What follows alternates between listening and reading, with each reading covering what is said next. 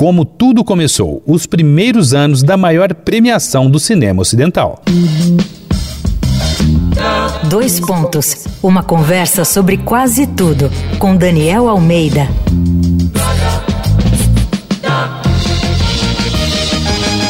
Na noite do dia 27 de março acontece mais uma edição do Oscar, a premiação show da indústria cinematográfica mundial, e por isso durante todo o mês a gente relembra causos e passagens da premiação aqui na série Tapete Vermelho do Dois Pontos. Tudo começou com a criação da Academia de Artes e Ciências Cinematográficas, uma organização sem fins lucrativos criada por 36 personalidades mais importantes da indústria cinematográfica em 1927.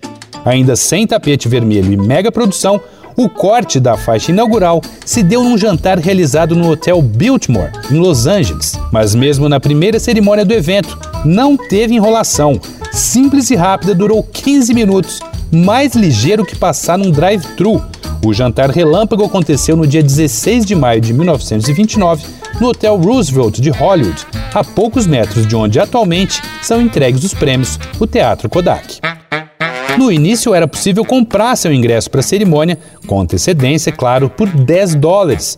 Mas com um número de pessoas cada vez maior interessados em assistir à premiação, foi preciso recorrer à transmissão pela grande mídia primeiro pelo rádio, e em 1953 o Oscar debutou pela primeira vez na TV.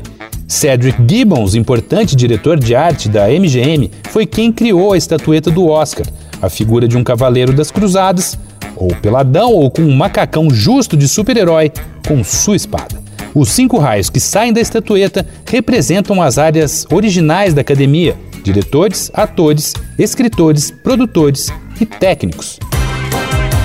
O curioso é que a academia, nos seus primórdios, fazia o cobiçado albenzinho dourado entrar numas de cosplay. Olha só, crianças vencedoras, por exemplo, recebiam uma miniatura do Oscar.